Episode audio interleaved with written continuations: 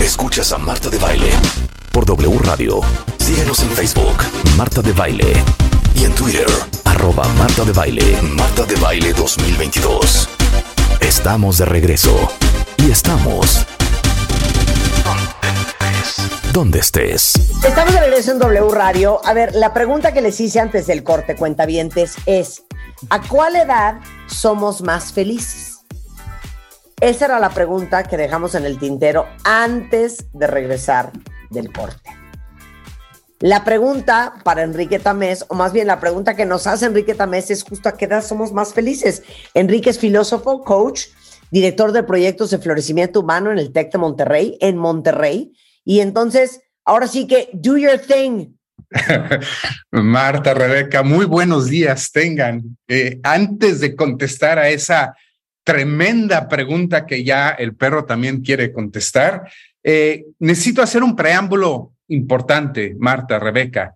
Prácticamente estoy bajando del avión eh, al participar en un congreso muy importante en Islandia. Se trata en, ¿Qué pasó? Qué increíble. A ver, cuéntanos tantitito de Islandia. Bueno, eh, se trató de una reunión bianual de la Asociación Europea de Psicología Positiva, que por razones que todos podemos imaginar, la pandemia, pues se venía postergando, ¿no? Se, se, tuvo que cancelar en un par de ocasiones, pero bueno, ya por fin se hizo hace algunos días y tuve la oportunidad de presentar la investigación que estamos haciendo en el TEC de Monterrey con respecto a florecimiento humano y lo que estamos haciendo para promover el florecimiento humano. Cuestión que podemos profundizar si quieren en otro momento. Y en este congreso tuve la oportunidad de compartir conocimiento, investigación y revisar el estado del arte de los estudios sobre bienestar, sobre felicidad y sobre florecimiento humano, pues no únicamente de Europa, sino también de lo que está sucediendo en Estados Unidos, en Canadá, en Australia, por mencionar los países más representativos. Y pues de ese tema que ya desde hace algunos años, Marta, aquí en tu programa estamos eh, analizando, siempre repito, con el estado del arte de aquello que es la investigación sobre felicidad, sobre bienestar, sobre florecimiento humano.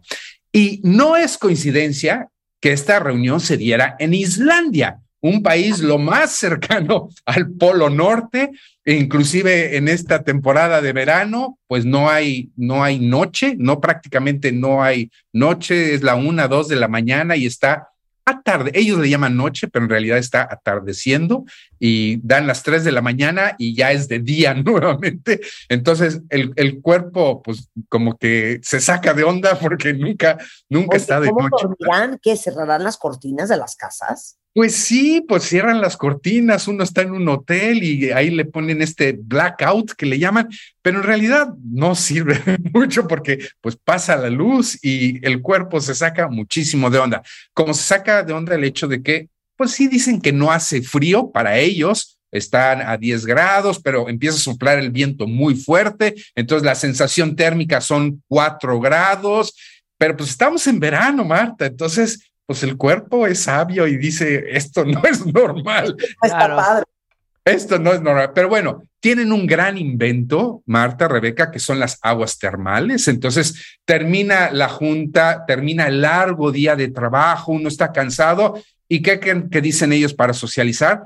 Pues nos vemos en las agüitas termales. Entonces llega uno, se encuera, se pone uno el traje de baño y se va a uno de estos lugares volcánicos paradisiacos a meterse en un agua de 38 grados y a tomarse una cervecita ahí en el paisaje, viendo el mar. De veras es una cosa muy recomendable, muy recomendable. Bueno, no es coincidencia, les decía, que esta reunión se diera en Islandia, que es uno de los países que consistentemente, año tras año, está catalogado como uno de los países más felices del mundo, de acuerdo con el World Happiness Report.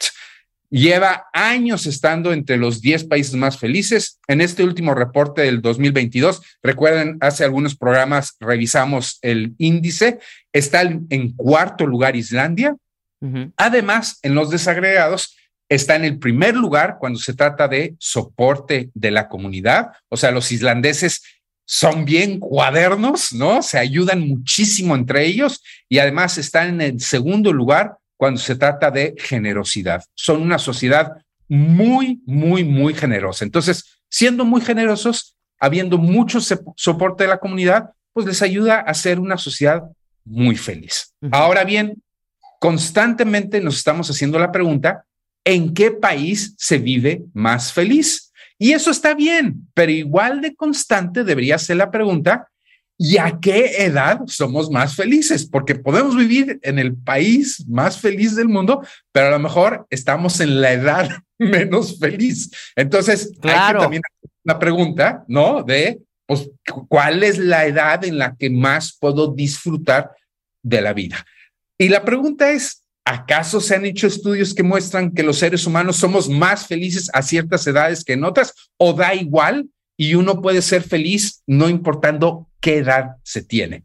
Pues la respuesta es sí, se ha hecho investigación al respecto y ahora vamos a mencionar algunas de las más relevantes. Ahora sí, ¿a qué edad piensan que han sido más felices y por qué?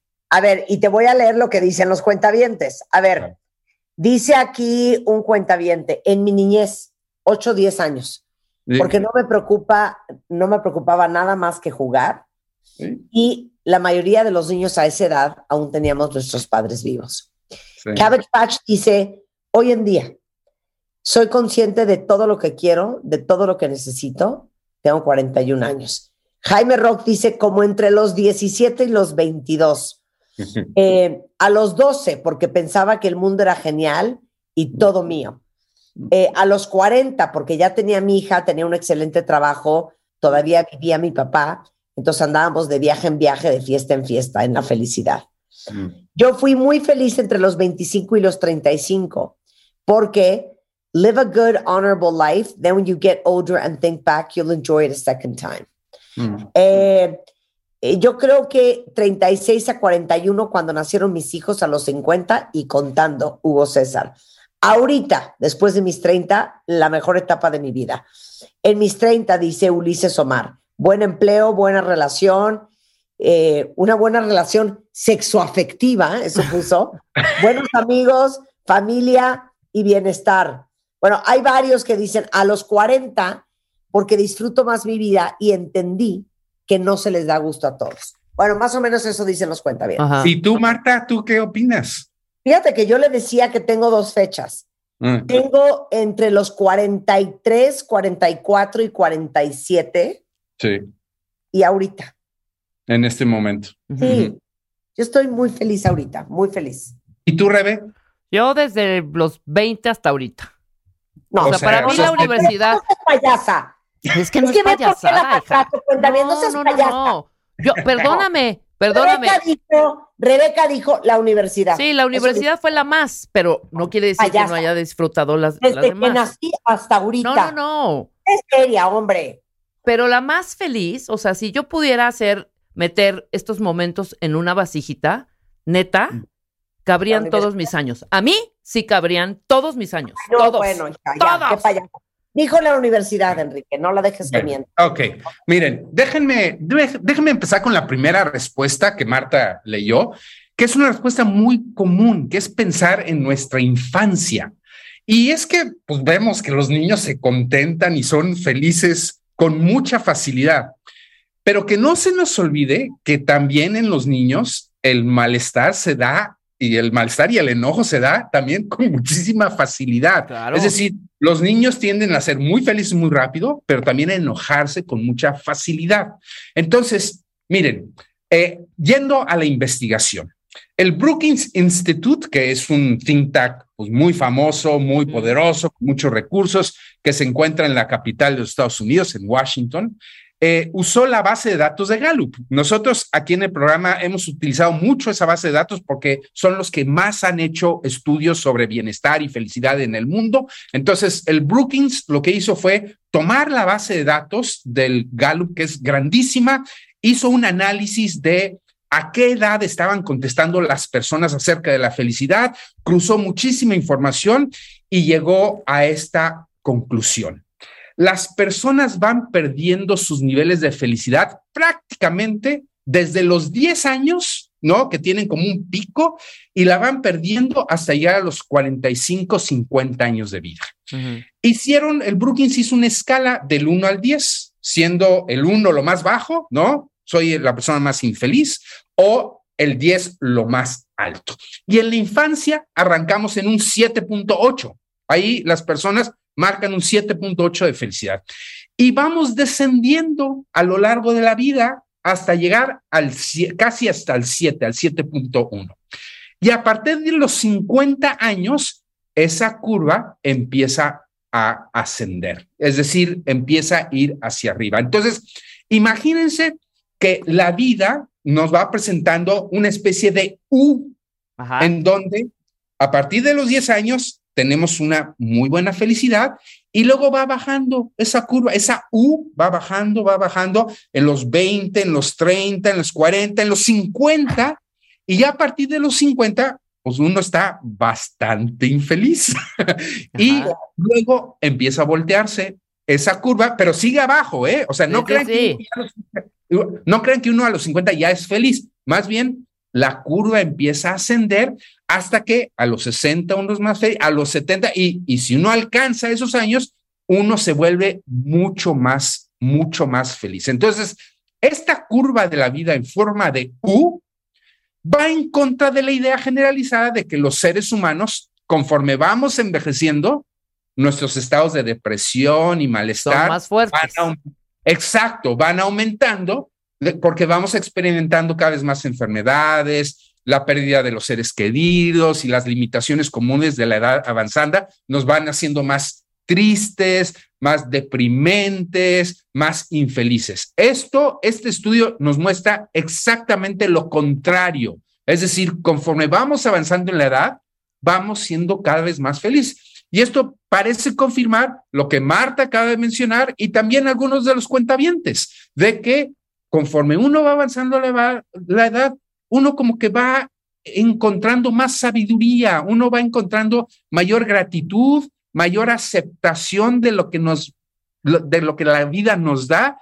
Decía el gran psicólogo norteamericano Eric Erickson, bueno, nacido en Alemania, norteamericano, que cuando logramos incrementar nuestra aceptación de las circunstancias de la vida, incrementamos nuestra satisfacción y por tanto nuestra felicidad. Cuando tenemos 20 años, 30 años, pues como que no estamos, no, no aceptamos muy bien nuestras condiciones de vida, al contrario, estamos muy amargosos, estamos muy enojados. En cambio, van pasando los años 40, 50 y de repente nos damos cuenta que pues no es para tanto. Exacto, vas relajando. Exacto. pero yo creo que es, hasta podríamos hacer la analogía de, no sé, cuando aprendiste a manejar. O sea, al principio estabas muy nerviosa, no le agarras la onda al coche, no entiendes qué onda con el clutch, la primera, la segunda, la tercera, no sabes exactamente cuándo usar cuál, si viene una subida, estás en, en tercera y entonces el coche enoja. Es igual la vida. Creo que en los primeros años de la adultez estás tratando de agarrarle la onda de de qué va esta vida y encontrando tu lugar y dónde te vas a parar. A eso le sumas la experiencia, la sabiduría, la madurez que te permiten valorar y priorizar de manera diferente hasta que ya estás más cómodo en, nadando en esas aguas, ya sabes sortear las olas, los tsunamis, las revolcadas, you start mastering the art of living. Empiezas a, ¿cómo se dice mastering, Enrique? Sí, eh, eh, eh, a, mal árbol te arrimas. Sí, ¿cómo se dice mastering? Empiezas a, a, pues, dominar a dominar el arte de vivir. Claro, claro, porque tienes base, lo has dicho muy bien, pero creo que la conciencia también entra aquí. O sea, qué gran regalo además, o, qué gran reto. O sea, de los 10, 11, 12, 18 que no estás en, en conciencia, inclusive después de los 20, que estás viviendo con tropezones, pero creyendo que así es como es, y a vivir y a quererte comer el mundo, ya en conciencia y en la cruda realidad poder disfrutar y seguir siendo curioso y que te sorprendan las cosas, eso es el reto para mí, ¿no? O sea, mm. mi madre tiene 81 años y no hay día que le sorprenda desde una mariposa hasta el amanecer. Sigue sorprendiéndose diario de las cosas. Y con todo respeto para los jóvenes y los adultos jóvenes, alcanzar ese nivel de nitidez en la vida a los 20, a los 30, inclusive a los 40 años, pues está muy cabrón, está muy difícil. Claro, muy, muy. Ah, eh, eh, hay, hay que pasar por muchas cosas en la vida, algunas buenas y otras no tan buenas, a de repente darse cuenta que esas pequeñas cosas en la vida, como, como una mariposa, como dice Rebeca, ¿no? Claro. De repente puede ser lo suficiente para estar de buenas, ¿no? Sí, sí, pero te digo una cosa, yo, yo sí entiendo esa U, porque yo no sé ustedes, Claro. pero yo en mis veintes no terminaba de entender cuál era mi lugar en este mundo. No terminaba de entender de qué iba la vida. Nadie, eso Marta, nadie. La experiencia. Sí, pero hay gente que le gusta, por ejemplo, Rebeca, la inconsciencia y la ignorancia de la juventud. A eso, a eso, eso dije hace tres minutos. profundo que te trae la edad. Claro. Sí. A ver, Enrique, tú.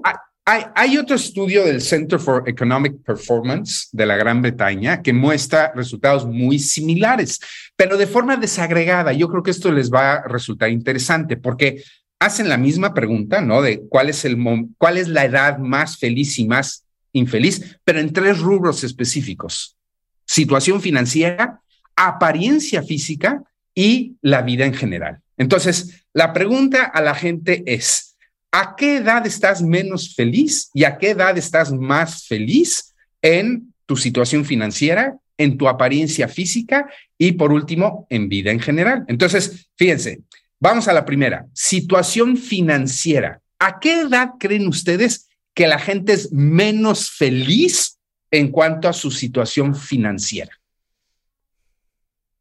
¿Treintas, cuarentas? A ver, otra vez. Más Sí. feliz con su situación financiera. Menos, Menos feliz. feliz. Primero, primero, menos feliz. La, la gente, la gente está menos feliz con su situación financiera. ¿A qué edad?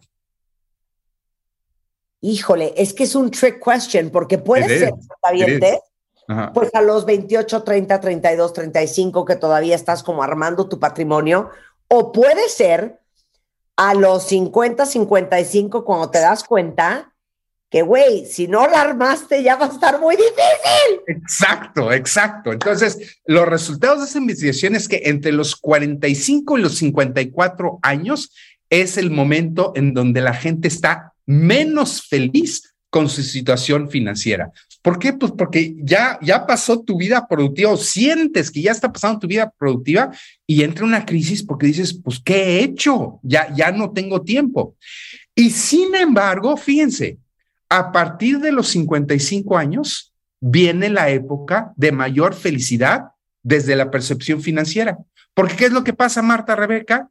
La gente se relaja. Dice, al principio viene el estrés de decir, "¡Ah! ¿qué he hecho? A partir de los 55 dices, pues ya, ¿qué puedo hacer?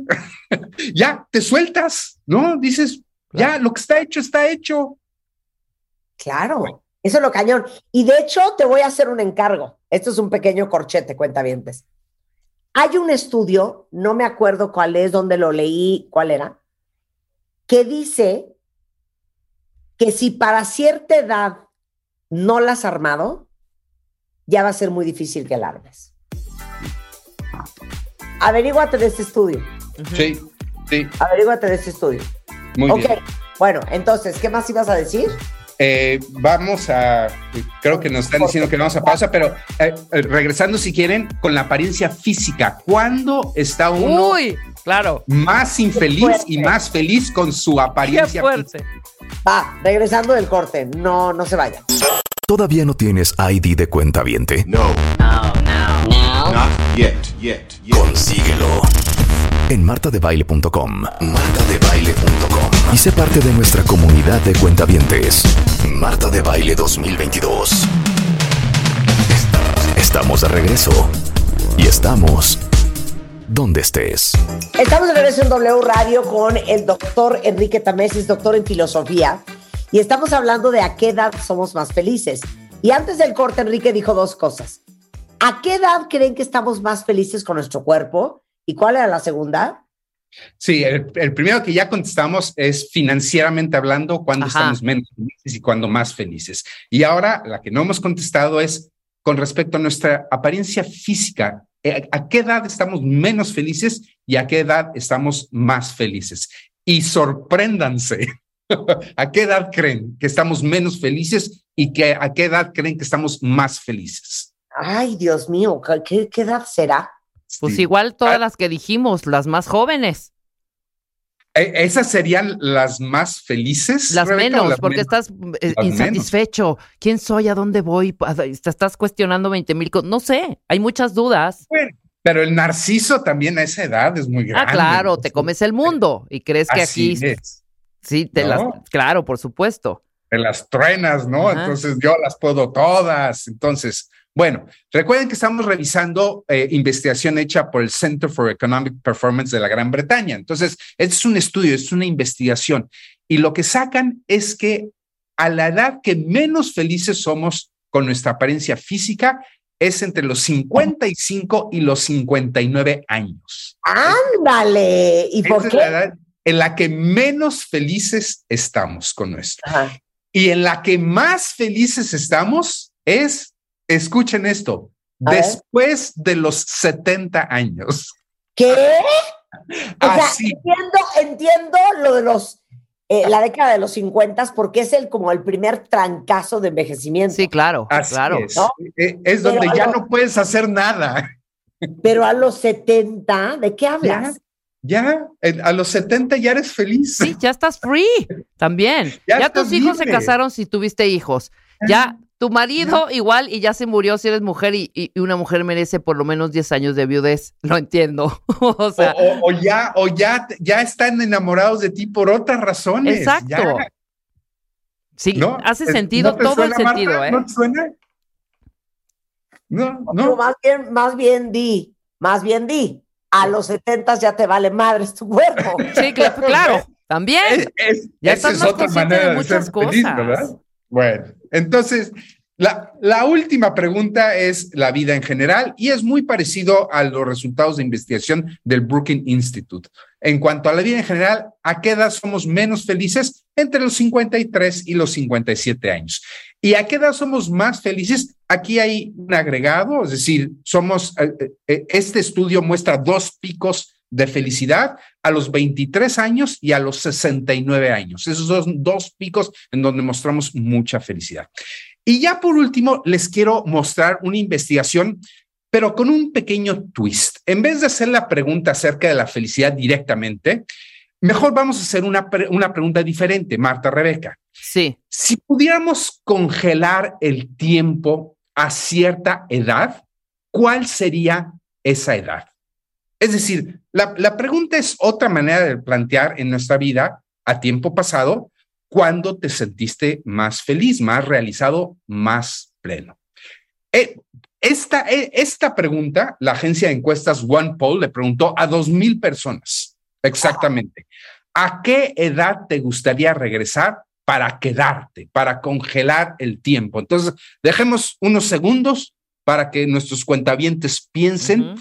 Cuál es esa edad en que si tuviéramos una varita mágica, un deseo que cumplir, ¿cuál sería esa edad en donde dijéramos, esa es la edad en la que a mí me gustaría estacionarme? Porque, créanlo o no, hay una edad prefe- preferida para la mayoría, al menos de estas dos mil personas que contestaron la pregunta. ¿Cuál sería esa edad, Marta? ¿Cuál sería esa edad, Rebeca, para que ustedes escogerían?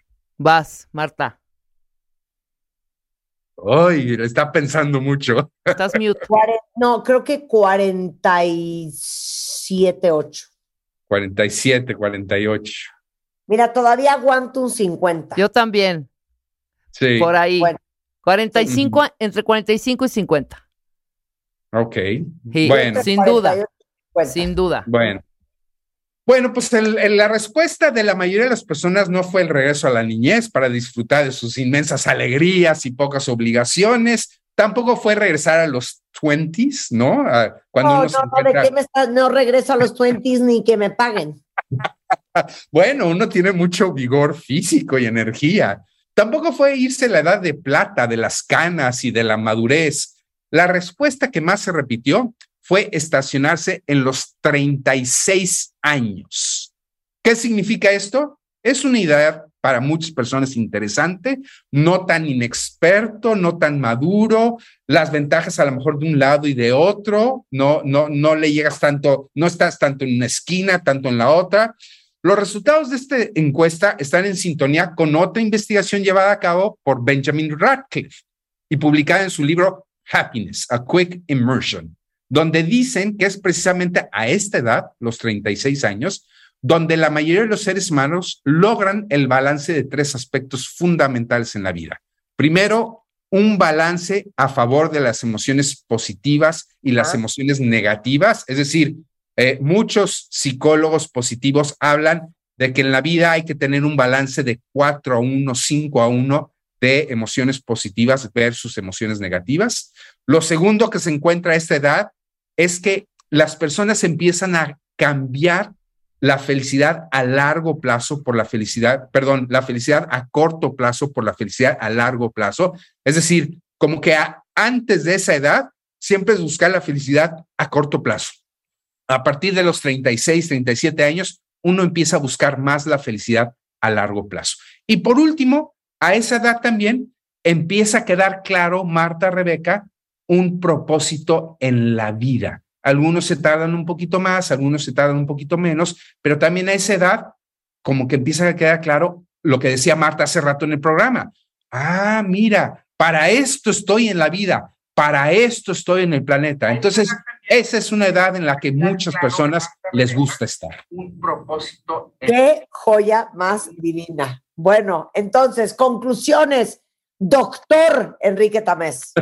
bueno, parece que con toda la evidencia encontrada nos tenemos que deshacer del arquetipo del viejito gruñón o de la viejita gruñona. ¿Estamos de acuerdo?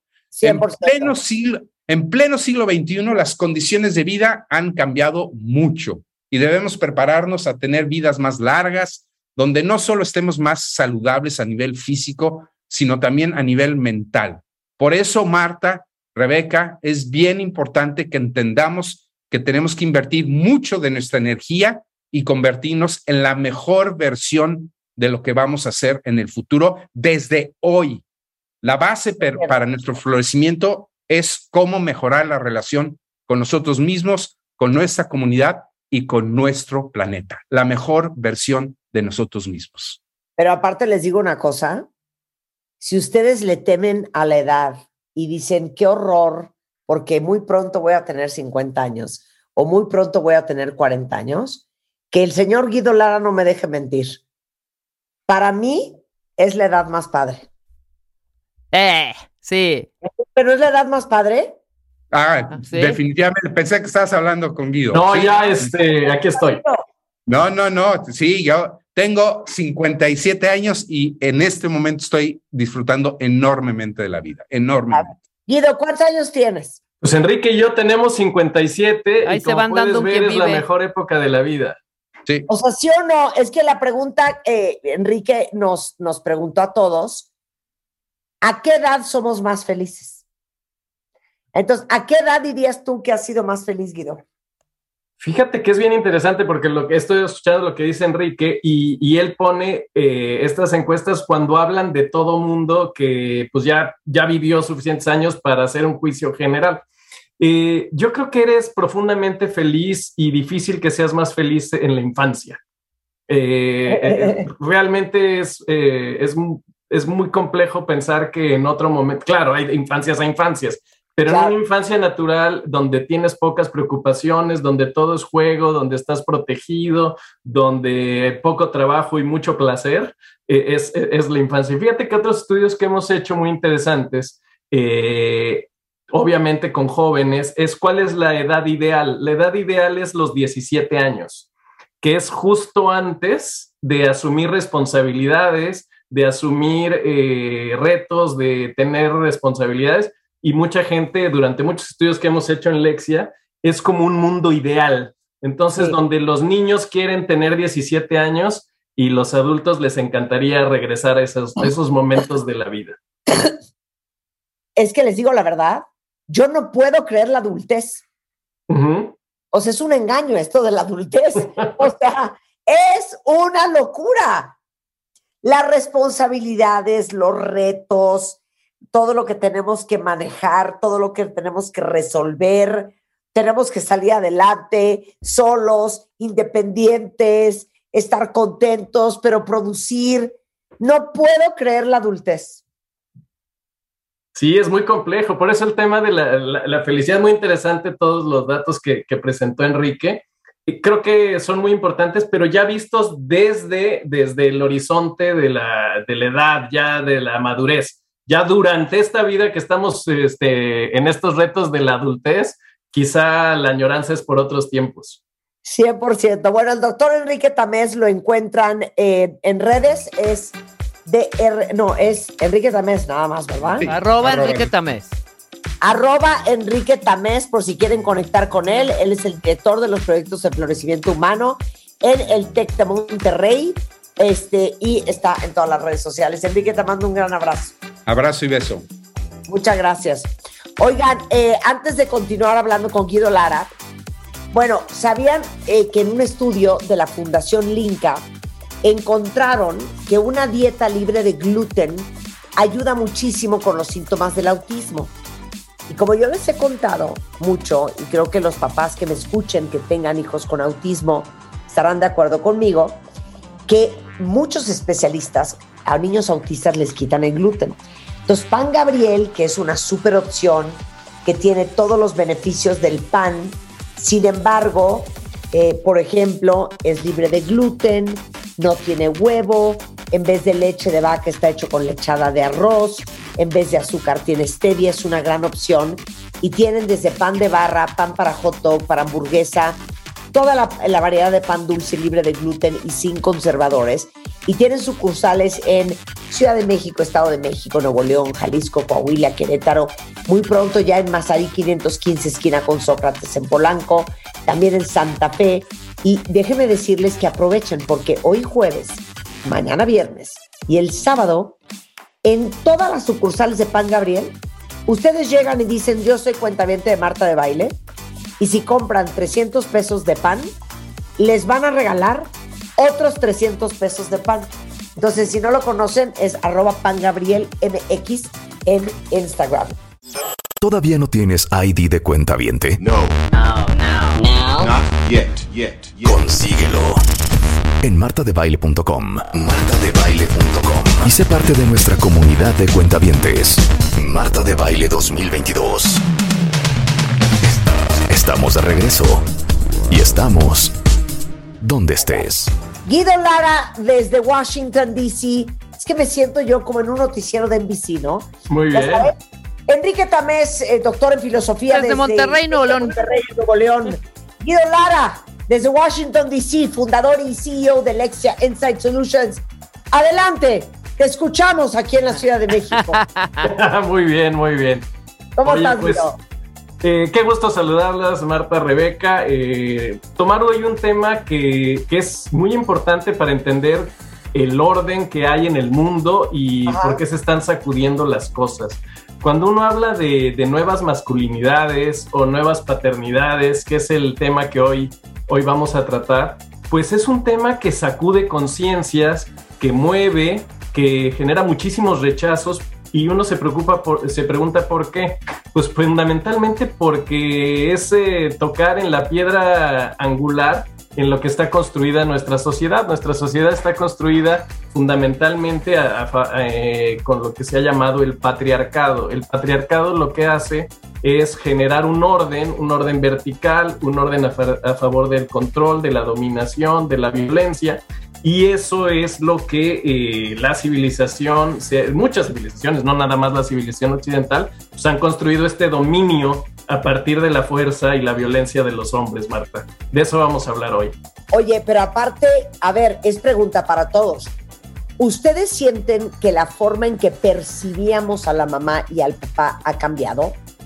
Porque de entrada, para muchos, antes la mamá era ternura, bondad, sacrificio, sumisión, eh, apapacho, y el papá era el proveedor, el castigador, muchas veces el ausente, el distante, el que ponía orden.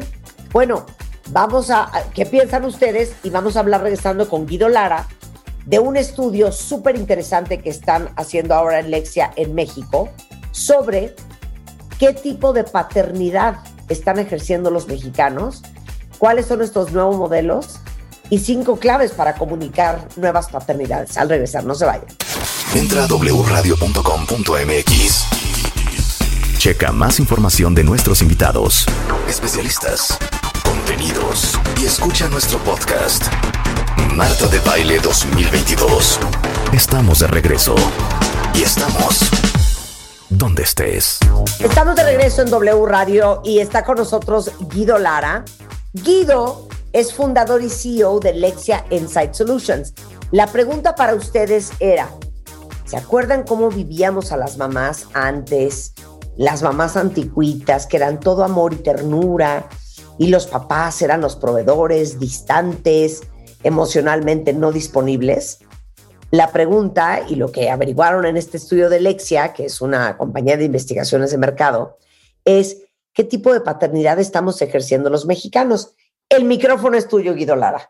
Sí, no, este, el, el, principal hallazgo es que ese tipo de maternidad que has descrito y ese tipo de paternidad está profundamente vigente entre los mexicanos. Es decir, estas tendencias mundiales sobre las nuevas masculinidades o algo que, por ejemplo, pasa en los países nórdicos, que les dan casi un año de descanso o de, no descanso porque no van a descansar, de pagar, estar pagado el paternity living, de poderse ir a su casa a cuidar a sus bebés casi durante un año, que pasa en Dinamarca, en Suecia, en Finlandia, en Islandia. Acá, acá eso no es así y además la responsabilidad sigue recayendo. Realmente son pocos segmentos de la población, muy probablemente algunos de tus cuentavientes que están más preocupados por el cambio, por ser modernos, por transformarse, que sí realmente están modificándose estas nuevas paternidades, ¿no? Realmente lo que hemos encontrado en Lexi es que sigue muy vigente el esquema donde el papá es, si es que está, porque algo fundamental y triste en nuestro país es que el 29% de las mujeres viven como madres solteras, ya sea con un padre que abandona o que es distante o que no está siempre presente. De hecho, uno de los temas fundamentales que hemos visto en los estudios, y esto vincula con el problema de enorme de violencia que estamos viendo en el país, y me voy a, voy a hacer una digresión, un análisis que vimos sobre personas que están en la cárcel, hombres que están en la cárcel, y que eh, tienen muchos odios y muchos resentimientos en un estudio antropológico con cerca de 40 de, esta, de estas personas, eh, más de casi el 80% soñaban con matar a su papá. ¿No? Entonces, es, es eh, ¿por qué? Porque sufrieron esta violencia, esta forma brutal de ejercer el, el, patriarcado en nuestro país, ¿no? Hemos platicado en otras ocasiones donde las, por ejemplo, hicimos un análisis de todos los relatos de ciencia ficción escritos en México y todos, aunque están yendo a Marte y están haciendo cosas totalmente eh, de ciencia ficción, siempre el tema del padre ausente o el padre violento o el padre que se rechaza es muy vigente. Claro. A ver, ¿quién de ustedes tuvo un padre violento, un padre ausente, un padre emocionalmente no disponible, un padre autoritario hasta el día de hoy? Sí, porque se el, rol del padre que fundamentalmente está predomina hoy en nuestro país es el padre que provee y el padre que da o dinero o permisos, ¿no? Sí, autoridad, claro. la autoridad, la autoridad, pero no da cariño, no da ternura, no da, eh, no da diálogo. Mucho hemos visto, y esto pasa en todo el mundo, hemos visto que las, los papá, eh, las parejas con, con solo hijas eh, tienen una, mayor alta tasa de divorcio porque precisamente eh, los papás suelen no saber manejar bien los cambios que hay en los roles de las mujeres en nuestra sociedad actual. Claro. A ver, ¿qué más encontraste? Encontramos que esto, esto está fundamental, toca el fondo de cómo está estructurada la sociedad. ¿Por qué? Porque ser hombre, la, masculinidad normal es ser violento, es ser fuerte y ejercer el poder.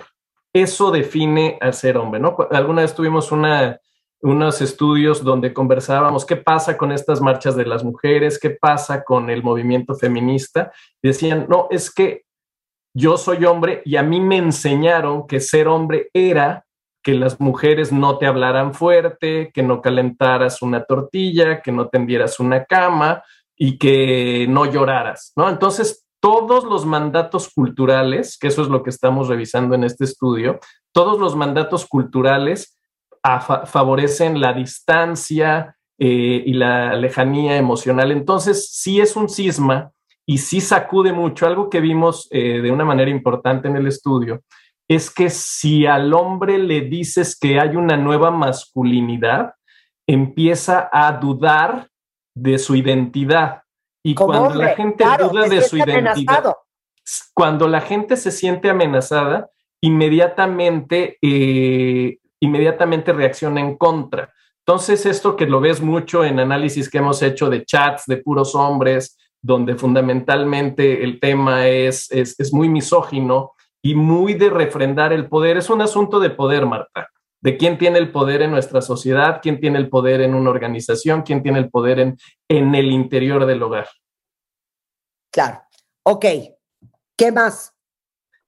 Pues lo que estamos viendo fundamentalmente es que para que esto se transforme, es importante que los nuevos papás eh, dejen a un lado los mandatos culturales. Es a ver, quiero hacer un paréntesis.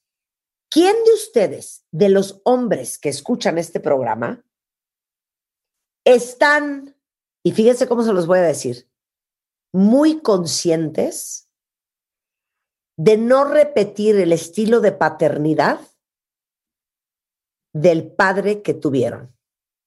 Exacto. Porque, porque creo que nos pasa a todos eh, que de repente dices, no, es que mi mamá esto, es que mi mamá el otro, es que yo nunca voy a ser como mi mamá. Corte A, paz que vuelas y estás idéntica. Entonces, ahora sí que como dicen, lo que no se hereda se hurta. Y a lo mejor muchos hombres que nos están escuchando han pensado, es que yo no quiero ser un papá como el que me tocó a mí. ¿Quién de ustedes lo tiene consciente? ¿Y quién de ustedes se autoobserva todos los días para no continuar repitiendo este patrón de conducta de algo que está tan arraigado en nuestra cultura? Guido. Sí, y, lo planteas muy bien. Es, es, muy probable que si las mujeres en general han eh, manejado más la emocionalidad, el vínculo emocional, la ternura, la empatía, etcétera, y los hombres no, es muy poco probable que haya un deseo emocional, de vinculación emocional por seguir el patrón del padre. Puede ser más una, una reacción un rechazo, una ausencia. Un poco la, y nos gusta citarlo mucho porque es eh, cómo empieza la principal novela mexicana de la historia, que es Pedro Páramo, ¿no? Que dice, vine a Comala en búsqueda de mi padre, un tal Pedro Páramo. Entonces, esa búsqueda de una imagen difusa, que se escapa, que no es asible, con la cual no se han vinculado, es, es este, muchas fantasías y eso genera a fin de cuentas, mucha eh, dolor, insatisfacción emocional y conflicto en, los hogares y en la sociedad mexicana. Esa, es, esa pregunta que haces es, fundamental. Eh, ¿Queremos seguir el ejemplo de nuestros padres? Yo te pongo mi caso. Mi caso, mi papá fue, fue una nueva masculinidad total, ¿no? proveedor muy malo, ¿no? Pero afectivamente muy cercano, ¿no? Y, y eso creo yo que la imagen de mi padre es eh, muy fuerte, más allá de que no haya cumplido, no dio, a mi, a, mi, a mi papá no me dio ni dinero ni permisos, me dio mucho amor y lo que yo tengo es un gran, un gran recuerdo de mi padre, ¿no? Claro. Ahora, eh, ¿cómo va a ser este nuevo modelo de paternidad?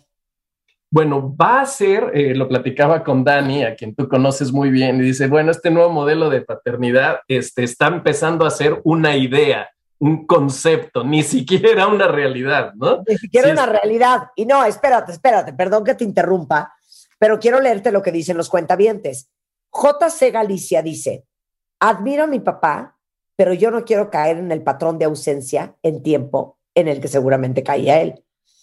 María dice, mi papá fue súper autoritario, muy violento, con poca apertura.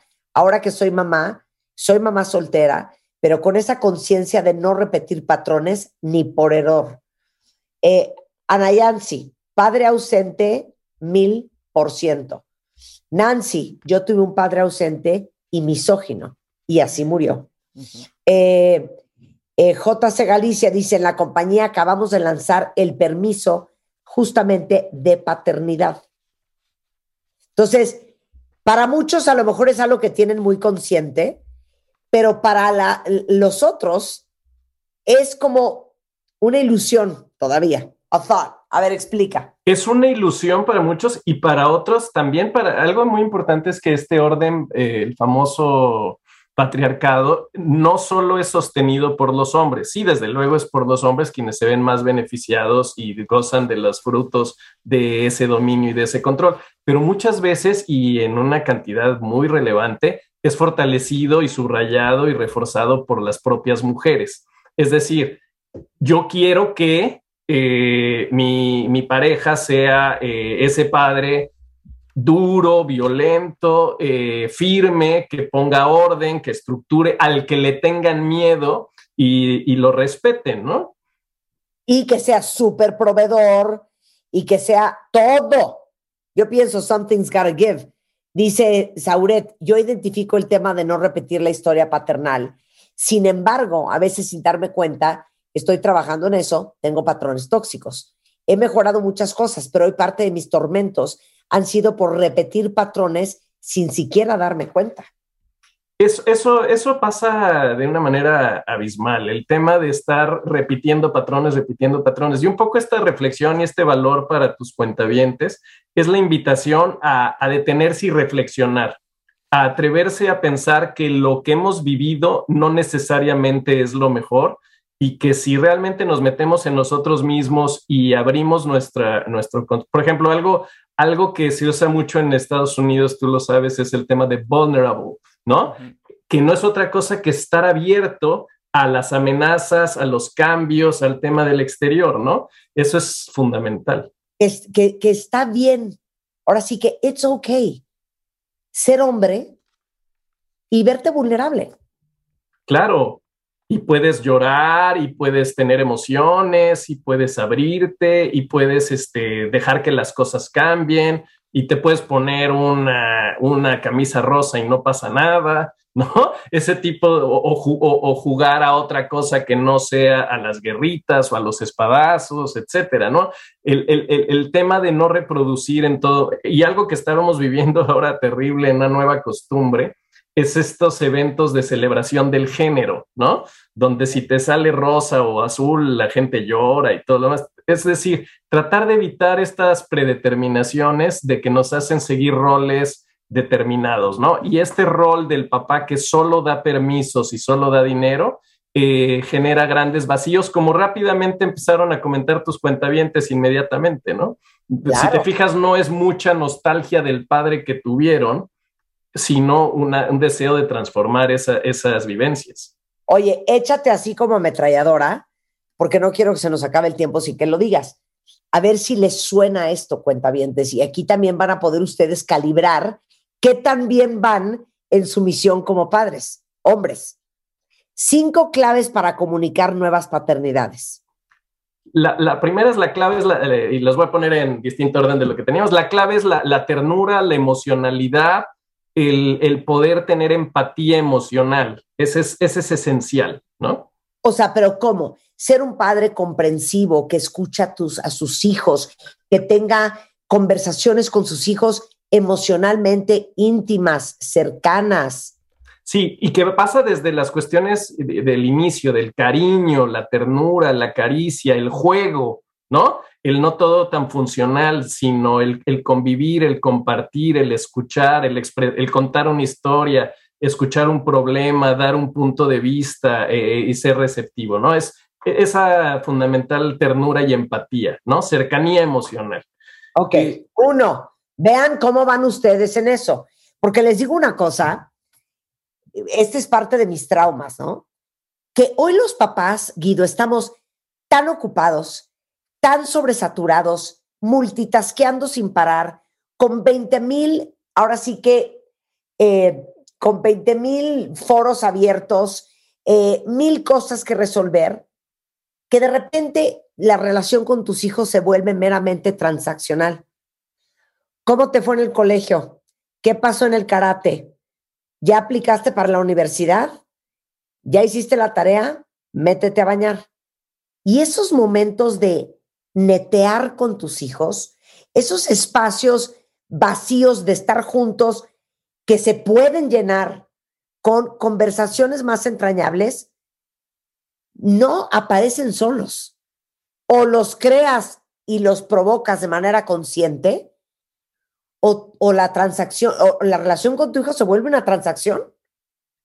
Claro, no, y me acuerdo la primera vez que nos invitaste al programa cuando hicimos nuestro estudio con el papalote, aquel primer estudio de los niños y su mundo, donde encontramos que lo que más feliz hacía a los niños y a las niñas era jugar con sus papás. Es decir, sin netear, pero también convivir, compartir, estar, compartir alegrías, las cosas buenas de la vida y como muy bien señalas, le tienes que abrir ese espacio. En lo que comentabas hace rato, pues más bien te estaban dando reportes, ¿no? ¿Qué hiciste? Te estaban dando un, un estatus de sus actividades, como si fueras el CEO del hogar, ¿no?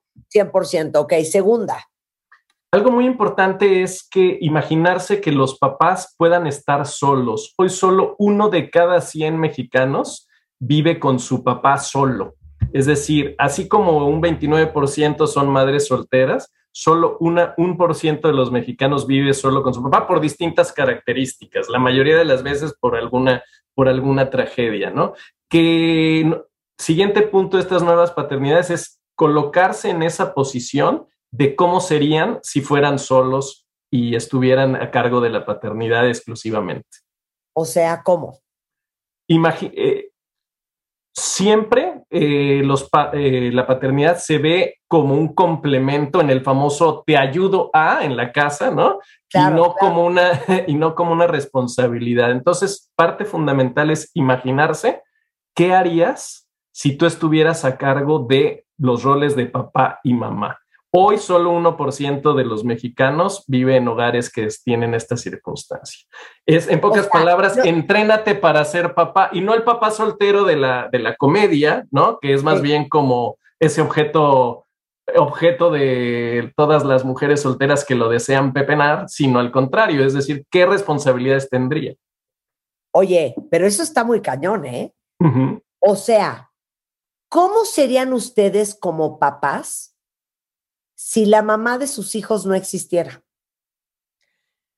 Y la invitación es que traten de ser así, aunque esté la mamá de los hijos presente, lo más posible.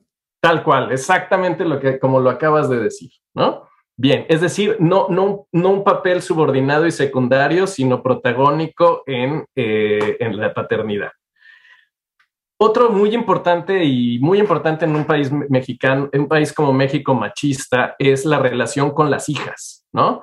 El poder abrir espacios de intimidad, emocionalidad, inclusive de temas que son prohibidos. Ahora que hubo esta película de Disney que toca un tema de la menstruación, hubo muy interesante, las mamás querían llevarlos y los papás decían no, para nada. Es decir, esos temas que son eh, de alguna manera prohibidos, lejanos, y, y son así porque antropológicamente estamos constituidos para que los mundos se separen.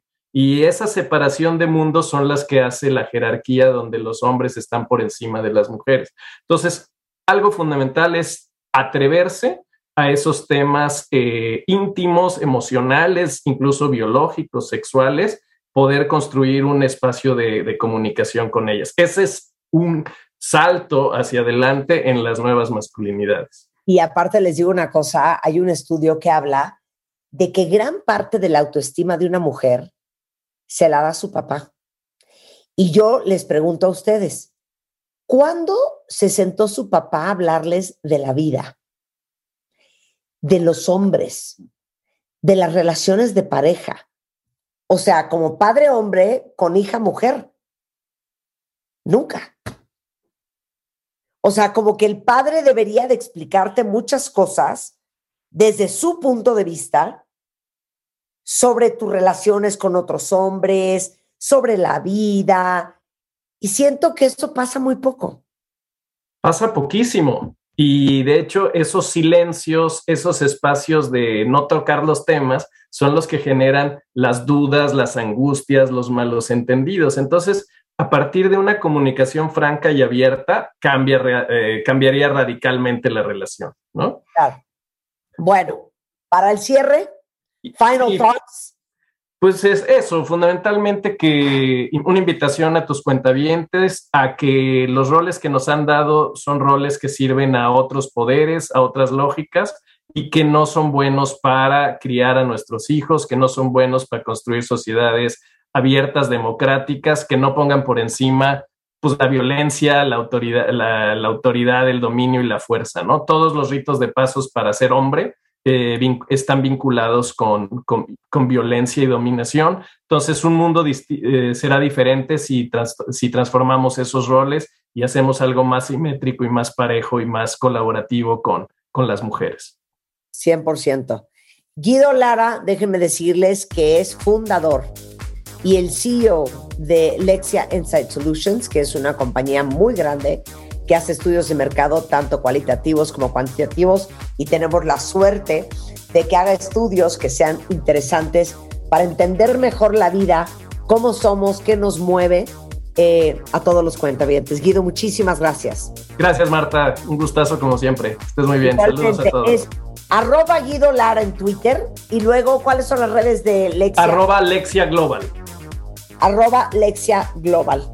Guido, muchísimas gracias. Ahí lo seguimos. Gracias, Marta. Que estén muy bien. Hasta luego. Son las 11.56 de la mañana en W Radio. Oigan, les quería yo recordar que ahora que la Secretaría de Salud está reportando 36 mil casos por COVID en los últimos días, alguien de mi equipo me acaba de escribir ahorita que salió positiva de COVID. ¿Qué cosa? Esto está fuertísimo. Por eso es tan importante que nos caiga el 20 de que la pandemia no se ha terminado, que el número de casos sigue aumentando no me canso de recordarles que así como a diario nos bañamos, comemos, tomamos agua, acuérdense que es importantísimo reforzar su sistema inmune. Tómense 4.000 unidades de vitamina D todas las mañanas, todos los días. Ya saben que yo soy vocera de los beneficios de esta vitamina porque tiene muchísimos beneficios como fortalecer los huesos, la disminución en el riesgo de fracturas, eh, un sistema inmunológico mucho más fuerte, te ayuda con la piel, te ayuda con el pelo. Entonces acuérdense de tomar diario 4.000 unidades de vitamina D. Se llama Histofil y lo venden en cualquier farmacia o autoservicio sin necesidad de una receta médica. Regresando del corte, vamos a hablar con un experto en el arca de Noé, del arca de Noé, que para muchos es imposible que haya existido y él nos va a explicar por qué sí hace mucho sentido al regresar. No se vaya. La espera ha terminado. Y como esta vez con el amor sí se juega. Cásate con Marta de Baile 2022. Abre inscripciones. Dale click a martadebaile.com o wradio.com.mx y cuéntanos la historia de amor más increíble y creativa. No olvides pegarle una foto en donde tú y tu pareja estén juntos. Esta vez, la boda que siempre soñaste puede ser tuya. Cásate con Marta de Baile 2022. The Game Show. Solo por W Radio. A ver, cuentavientes, acuérdense que ahorita estamos a todo lo que da y que ustedes tienen un deadline. 5 de agosto es el último día que vamos a recibir sus historias de amor, porque estamos buscando a una pareja de cuentavientes este año para casarlos con todas las de la ley, con un bodón de más de 2 millones de pesos. Cásate con Marta de Baile está corriendo desde hace un par de semanas y tienen hasta el 5 de agosto para subir o escribir en wradio.com.mx, ahí está una pestaña que dice Cásate con Marta de Baile, o en martadebaile.com, su historia de amor. Las mejores historias de amor van a venir a jugar nuestro game show y obviamente vamos a ver quién es el ganador y a ese ganador les vamos a hacer una boda en años pasados ha costado más de casi dos millones de pesos. ¿eh? Es Este es correcto.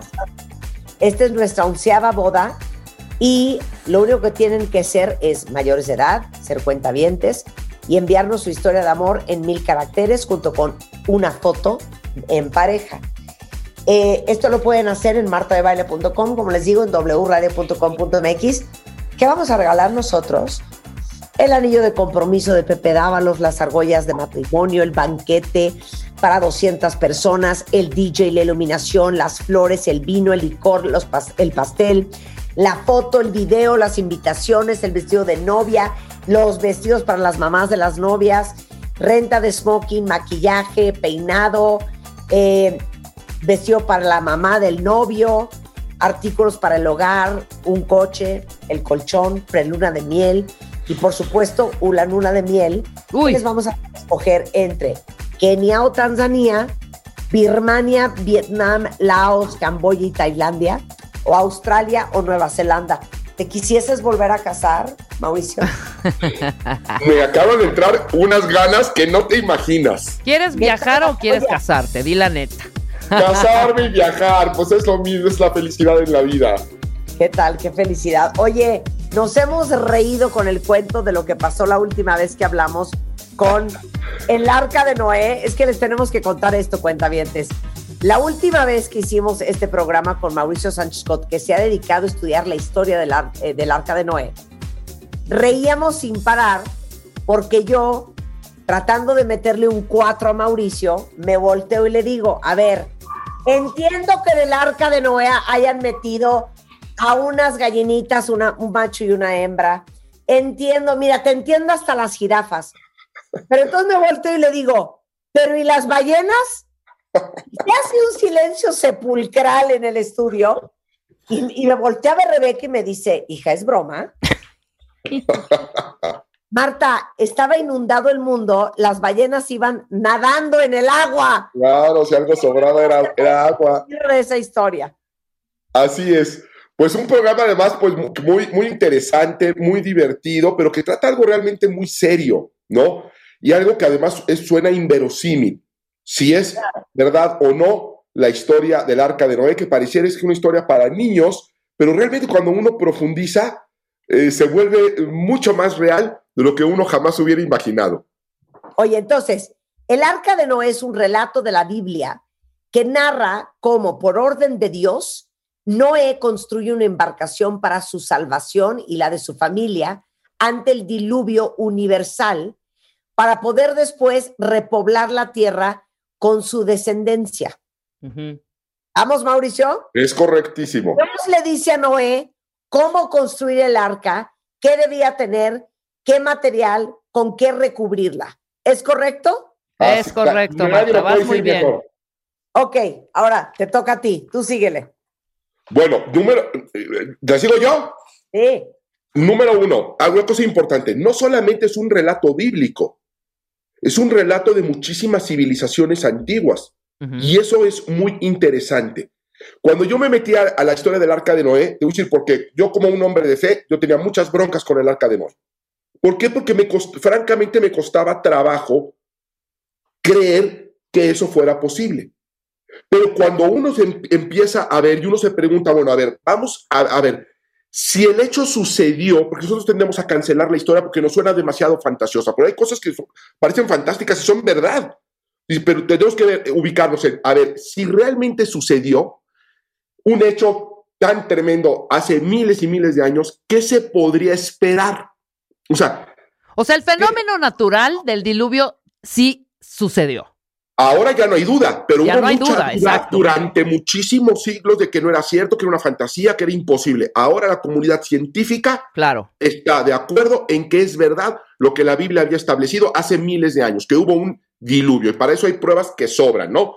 Y entendiendo que todo lo que es historia antigua, todo lo que son sucesos milenarios, se establece su veracidad por un principio que se llama principio de verosimilitud, porque no hay videos, no hay fotos, no hay ADN, son cosas muy antiguas.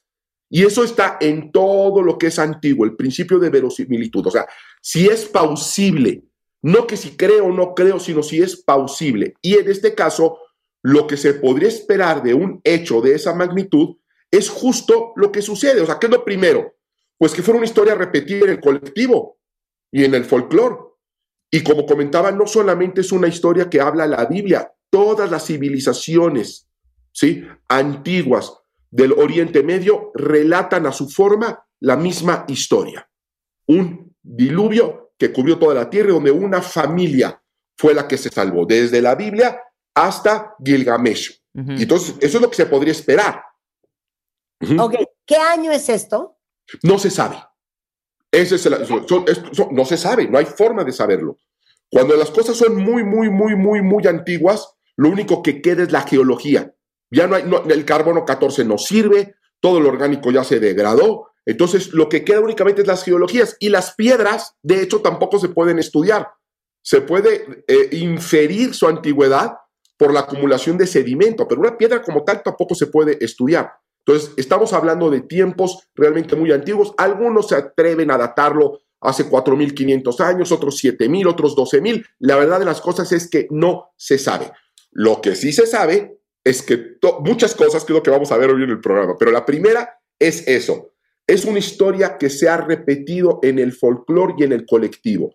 Tuvo que suceder algo para que todos los textos sagrados de las principales religiones hablen de esta inundación en tiempos antiguos. También la mitología griega, con Prometeo, también los romanos, también los egipcios, todos tienen esa misma historia. Entonces, eso hace plausible, abonan a favor de la idea de que realmente sucedió. De otra manera, no estaría. A ver, ok, entonces, la teoría es que Noé, encomendado por Dios, tenía que salvar todas las especies animales. Así es, es correcto.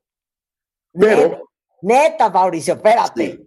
Elefante, hembra y macho. Tigre, hembra y macho. Jirafa, hembra y macho. ¿Qué me falta? Todas. hembra y macho. Todas. Sí. Ahí te va. No tienen que. Bueno, adelante, adelante. Ahorita voy yo. Di tú, di tú. No tienen que ser todas. Esa es otra idea equivocada. Te voy a poner un ejemplo.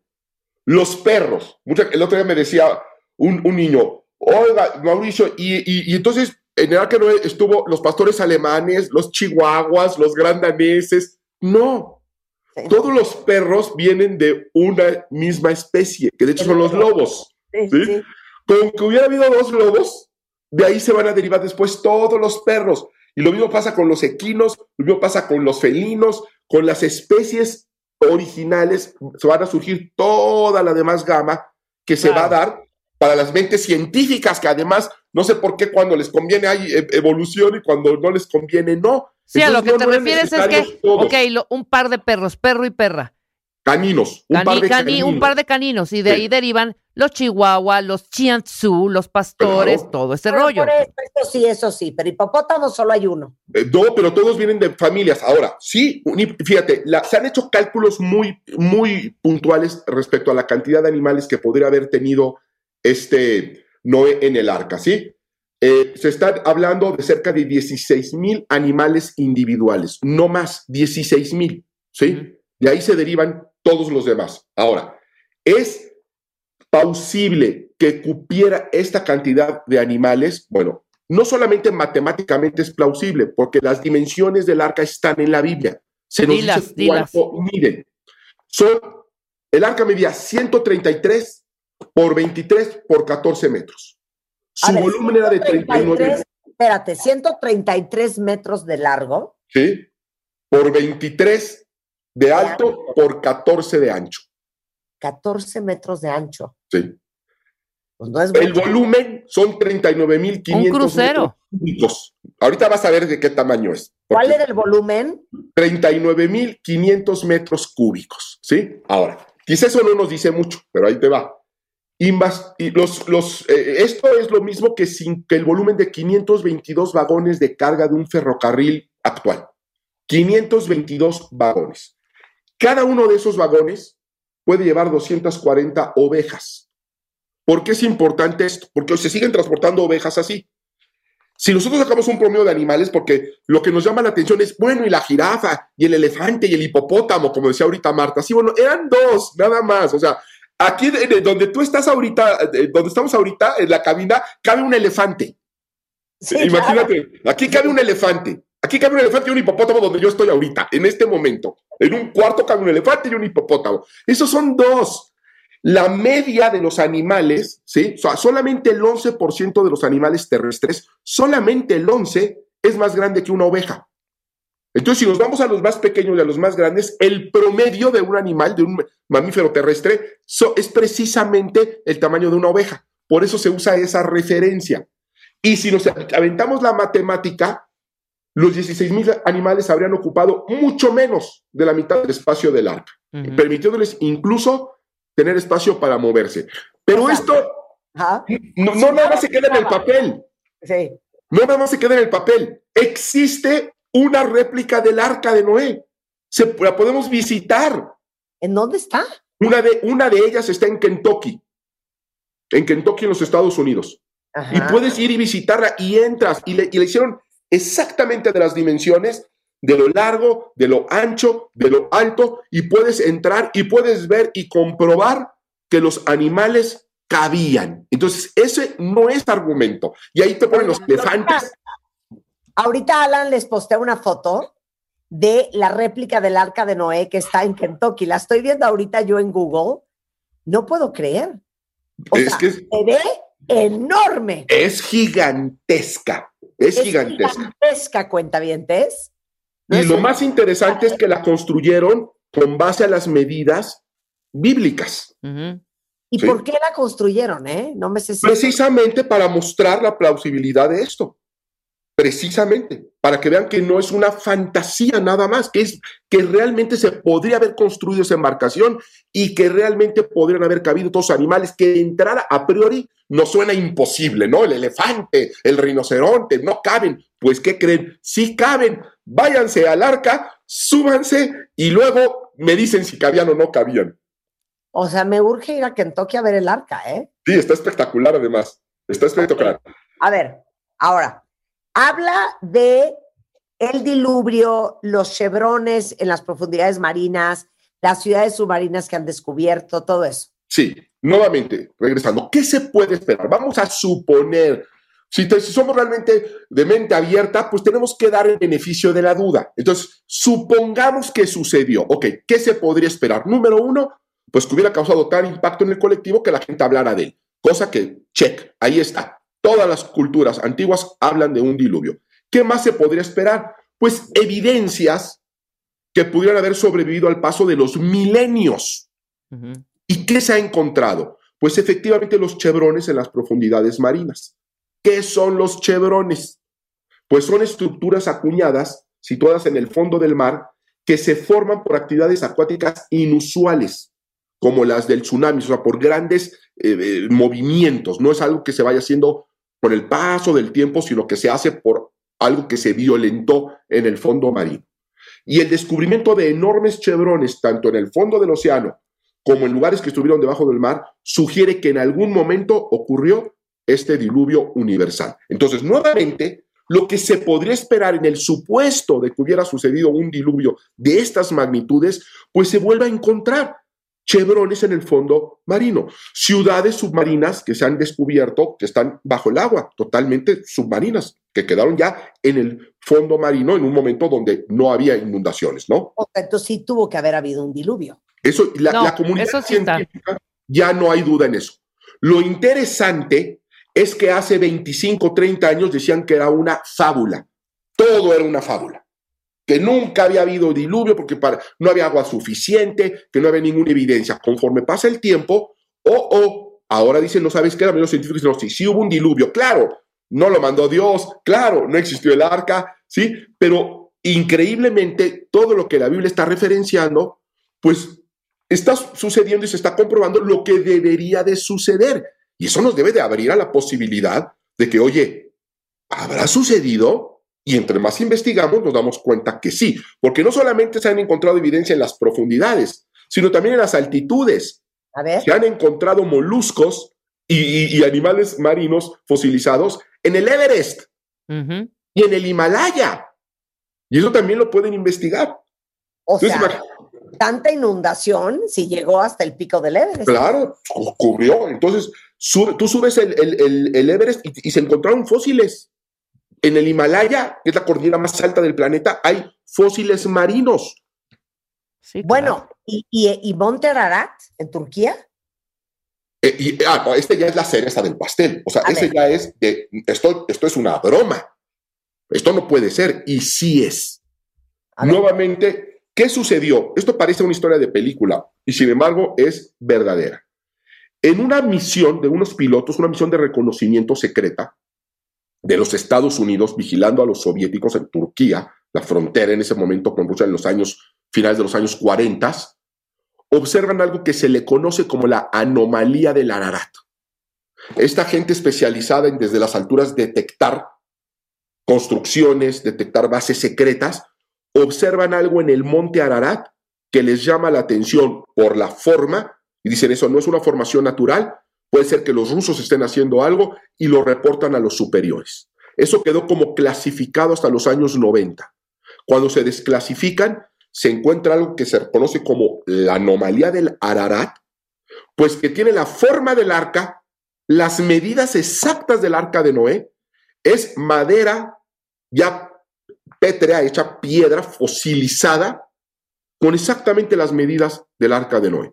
Y que está en el monte Ararat, que es justo el lugar donde la Biblia y las tradiciones orales de todos los pueblos originarios de ahí dicen que se posó el arca de Noé. Imagínate. Oye, estoy viendo fotos, ahorita les, les posteamos unas en Twitter y estoy en Shuker. Y es el arca de Noé. ¿Sí es madera? Eh, bueno, ya no es madera porque está fosilizada, pero sí, sí, es madera fosilizada, petrificada. ¿Por qué? Pues bueno, pues porque está, además está en una zona de nieve perenne. Se llega, eh, las fotos que hay son fotos que se han logrado tomar cuando la nieve baja. Eso está cubierto por nieve completa siempre. Oye, pero entonces eso significa que el arca de Noé ahora sí que encalló. Sí, claro. Claro. Y encalló dónde y cómo la Biblia dice. Entonces, imagínate qué sorprendente que tú ves la Biblia y dice, y se posó el arca en el arca. Ve las dimensiones del arca. Enorme, Dices, ¿eh? Sí. Sí, es gigantesca. Quizá tuvo que haber quedado algo. Pues aparentemente sí quedó algo. Y entonces, en el monte Ararat, en el mismo lugar, no los religiosos, no los creyentes, no los cristianos, no, la CIA dice algo, aquí hay una formación que no es natural. Vamos a ver de qué se trata. No han logrado determinar de qué se trata. Están todos, ya es un consenso que no es algo natural, o sea, no es una formación natural, que, que fue hecho de madera, que es de madera petrificada, y hasta ahí se queda el reporte científico. Lo curioso es que tiene la forma y las medidas del arca, que coinciden con el lugar, pero no termina ahí eso. A lo largo de estas investigaciones, también lo habían visto la NASA desde el espacio. Y hubo un astronauta que fue uno de los pilotos que lo vieron originalmente, que lo reportaron a la CIA, se convirtió en astronauta más tarde, llegó a la Luna este hombre, y él al regresar fue a investigar este asunto. Entonces ya cuando lo ve un piloto, que luego es un astronauta, y llega y hace una expedición para encontrar el arca de Noé, dices, aquí hay algo que no se puede descartar así nada más de un plumazo. Bueno, regresando del corte, vamos a hablar de la postura científica con respecto al arca de Noé, con nuestro pastor, estudioso del arca de Noé, Mauricio Sánchez Scott. No se vayan. Suscríbete a Marta de Baile en YouTube. No te pierdas los de Baile Minutos, de Baile Talks y conoce más de Marta de Baile y nuestros especialistas. Marta de Baile 2022. Estamos de regreso y estamos donde estés. Estamos en una joya de conversación con nuestro pastor cristiano de cabecera, Mauricio Sánchez Scott, que es aparte estudioso y experto en la historia del arca de Noé.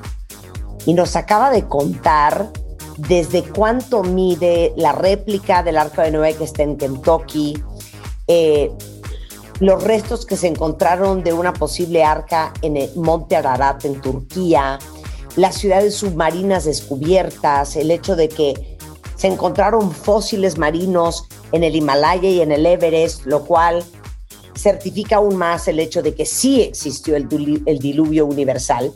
Y ahora vamos a dos posturas adicionales al arca de Noé, porque ya saben que de todo nos gusta aprender en este programa. La postura científica y la postura teológica.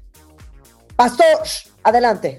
Bueno, sí. En cuanto a la comunidad científica, ¿cuál es la posición de la ciencia ante el hecho? Bueno, en un principio, como todos sabemos, la comunidad científica veía con escepticismo y hasta con burla, porque esa es la verdad, y hasta con burla, pues a los partidarios de la teoría del diluvio.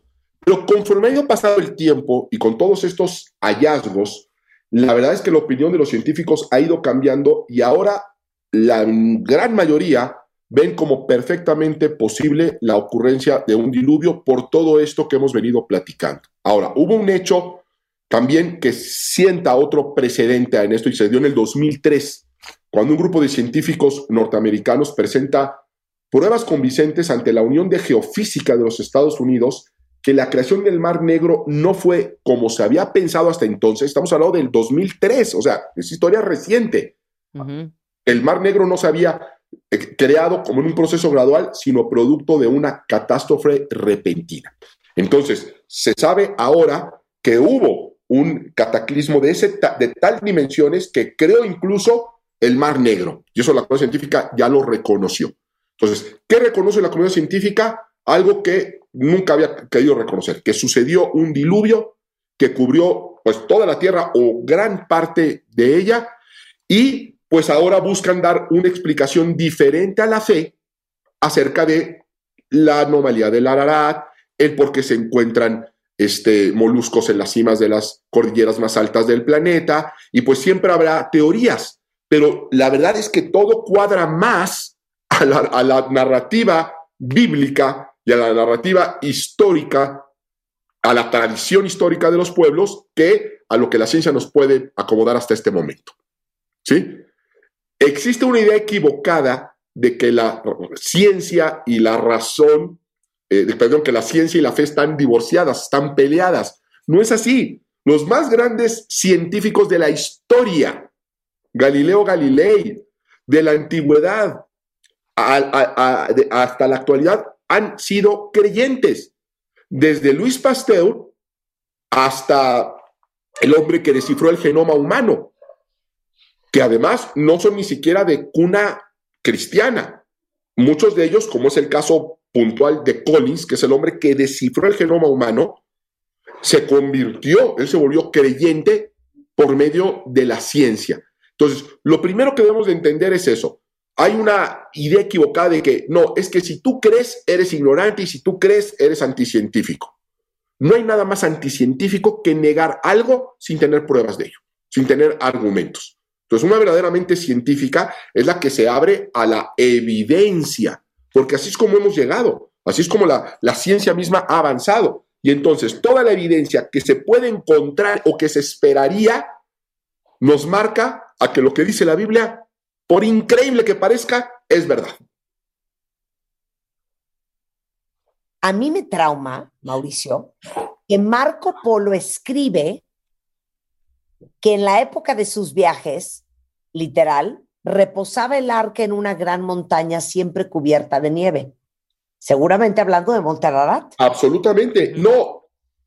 Y hay testimonio tras testimonio de aldeas, de civilizaciones ubicando el arca en el Ararat y que iban ahí y que agarraban madera y que se hacían amuletos. Lo más interesante, que es otra cosa que se podría esperar de un hecho de esta magnitud real, es que quien cree no solamente son los cristianos, estamos hablando de los judíos, estamos hablando de los cristianos, estamos hablando de los musulmanes que creen puntualmente la narrativa del arca de Noé y estamos hablando de la India, del Tíbet, donde aunque no se abrazan la narrativa bíblica, sí a la historia de un diluvio con una familia que se salvó. Entonces, estamos hablando de que prácticamente eh, toda la gente creyente y no creyente en el cristianismo tienen ese antecedente del arca de Noé. Todo eso nos lleva a una sola dirección. Sucedió. Si no hubiera sucedido, no tendría ese impacto. A ver, ahora ahí te va. ¿Por qué es el arca de Noé y no es el barco de Noé, el crucero de Noé, la panga de Noé? ¿Por? Esa es una excelente pregunta. ¿Por qué se le llama el arca de Noé si era un navío, un barco, un bote? Bueno, en la Biblia solamente se menciona la palabra arca para dos artefactos. El primero de ellos, el arca de Noé. Y el segunda ocasión donde se usa la palabra arca es para referirse al arca del pacto o al arca de la alianza, que era este artefacto que tenía la nación de Israel sagrado, donde estaba la presencia misma de Dios. Entonces, el arca de Noé representa en realidad la presencia de Dios para salvación. Ese es el significado realmente del arca. Hay que entender esto, además, la Biblia es un libro teándrico. O sea, esto significa, eh, la palabra griega teándrico significa que fue hecho por Dios y por el hombre. O sea, los escritores de la Biblia no perdían la conciencia ni entraban en éxtasis cuando escribían, sino que eh, eh, el, el escritor obraba en pleno control de sus facultades intelectuales físicas, emocionales, pero que de un modo misterioso era Dios el que inspiraba lo que debían escribir. Y la Biblia es un libro de verdades espirituales. Aquí lo estamos viendo la parte científica, estamos viendo los hallazgos arqueológicos que fundamentan estas narrativas. Pero la Biblia no es un tratado de historia ni de biología, aunque tiene cosas históricas y verdades científicas. Realmente es un libro de verdades espirituales. Y debemos de entender cuál es realmente la enseñanza del arca de Noé. El arca era la presencia de Dios en la tierra. El arca fue un objeto, que, un medio que Dios utilizó para traer salvación al hombre, que fue en su momento el arca de la alianza, donde estaba la presencia de Dios. María en un momento fue un arca también, cuando tuvo a Jesús en el vientre, ¿sí? Un medio de salvación, y Jesús mismo fue después esa arca. Hay cosas muy interesantes, hay analogías muy interesantes. El arca solamente tenía una puerta. Siendo algo tan gigantesco, es raro que tuviera solamente una puerta. Jesús dijo, yo soy la puerta. Yo soy la puerta a la salvación. Solamente hay una puerta, dijo Jesús, y soy yo. La Biblia dice, de tal manera a Dios al mundo que envió a su hijo unigénito para que todo aquel que en él crea no se pierda, mas tenga vida eterna. El arca siendo tan gigantesca, tenía solamente una ventana en un costado, por el cual mandaron la paloma, ¿recuerdan? Y Jesús en la cruz le abrieron un costado también. Y saldría también el Espíritu Santo posteriormente en Pentecostés representado por una paloma, representando esta salvación. Entonces, el arca es teológicamente una representación de Jesús. Entonces, cuando vemos esta explicación teológica de salvación por medio de un medio que Dios provee a la humanidad, y luego vemos que fue algo que pudo suceder, la única conclusión es que Dios está detrás de todo esto. A mí me vuela la cabeza. A, mí, me, vuela, la... cabeza, ¿eh? Porque aparte, a ver, el Mar Negro era algún día un lago. Y hace siete mil años, y esto sí es evidencia geológica, sí. sube el mar Mediterráneo lo que hoy es el Bósforo, cruza el canal que hoy es el Bósforo, y dice que el agua llegaba 200 veces más volumen que la catarata del Niágara. Imagínense el Niágara por 200. Una barbaridad, una barbaridad. Entonces, todo esto inundado encuentran, y creo que fue más o menos como en el 2000, la evidencia de todas las casas de las víctimas del el diluvio universal. Y no solamente eso, la Biblia va a narrar que no solamente llovió, sino que se abrieron las compuertas de la tierra. La Biblia narra como si hubiera salido agua del interior de la tierra, cuando científicamente no se había descubierto que efectivamente había, existe agua también debajo de la tierra. Y entonces, vuelvo a lo mismo, que la Biblia no es un libro de ciencia. Todo lo que dice es científicamente correcto. Y todo lo que se ha encontrado encaja, todo lo que se ha podido encontrar. Digo, nos encantaría tener una foto de Noé con su familia en el arca, se acababa el problema, pero no hay. Pero todo lo que se ha encontrado maravillosamente, inexplicablemente encaja con una narrativa de un libro que tiene más de 5.000 años de antigüedad. En los famosísimos rollos del Mar Muerto, porque también hay quien dijo que era una narrativa antigua, que nos han hecho creer eso, pero que lo escribieron recientemente como si fuera un libro muy antiguo y que por eso encaja con todo lo que se ha descubierto y con todo el conocimiento científico de un hombre actual. No, en el hallazgo de los rollos del Mar Muerto, que es otra historia de no creerse, donde se encuentran pergaminos de 2000 años de antigüedad conservados perfectamente en una caverna en Qumran, en el desierto de Judea, está también establecido la historia del arca de Noé. Entonces, fue algo que se escribió en la antigüedad y, se y todos los detalles que hay, todo lo que se ha encontrado, encaja como rompecabezas en este detalle. Entonces, ante la evidencia se tiene que tomar una conclusión. Y tú puedes decidir creer o no creer. Somos libres. Lo que no se puede decir es que la creer en la historia del arca de Noé es de gente tonta o de gente eh, simple, porque hay mucho más evidencia para decir que sucedió a que no sucedió. Mira, aquí dice Sheila, amo la pasión con la que narra el pastor. Gracias, Sheila. Por eso el Señor es pastor. Es que estoy, estoy convencido, pero no estoy convencido por religioso, porque yo ni siquiera nací creyente, sino estoy convencido porque yo me hice esas preguntas que tiene la gente de que eso es una barbaridad. ¿Cómo es posible que hayan metido los animalitos? Ahí no cabían los elefantes. ¿Qué, qué pasó con las ballenas? Este, hubiera, quedaría algo de evidencia, pero cuando profundizamos nos damos cuenta que todo lo que se podría esperar en el supuesto caso de que haya sucedido es justo lo que se ha encontrado. Y entonces yo no, puedo yo negar mi razón. Oye, Leti dice que ella vive a 45 minutos de donde está la réplica del arca de Noé en Kentucky. Que nos mande fotos. Yo Que quiero ir. visitar, Estoy a punto de ir.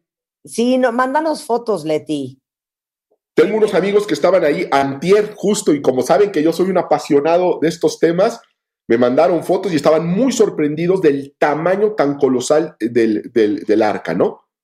Y construida de la forma que se narró en la Biblia. Entonces, además, es, todo es plausible, todo es posible y por lo tanto, lo anticientífico sería descartarlo simplemente porque no nos gusta la historia. Simplemente porque no quiero creer. Entonces ya es una cuestión de voluntad, no es una cuestión de evidencia. No hay ninguna evidencia que me marque a mí que, que es una tontería creer en el arca de Noé. Claro. Oye, a ver, el pastor Mauricio Sánchez Cote es pastor cristiano y, y sus servicios son los domingos, ¿verdad, Mauricio? Todos los domingos a las 12 del día. A en- ver, ya, ya lo está, dando en vivo y entonces si ustedes quieren ir a ver un servicio del pastor Sánchez Scott, ¿dónde te encuentran? Bueno, estamos, tenemos dos campus, vea Pedregal y vea en el, satélite.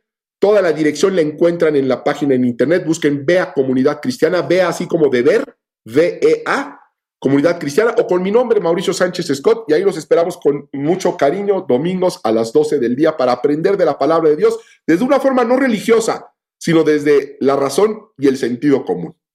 Eres lo máximo. Te mando un gran beso, amigo. Muchas gracias. Mauricio S. Scott con doble T al final.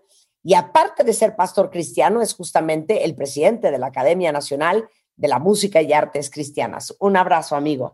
Que Dios les bendiga. Gracias. Te Rebeca, quiero, gracias. quiero. Igualmente. Muchas gracias. Deberíamos de hacer una expedición a, Al Monte a Ararat. a ver el arca de Noé.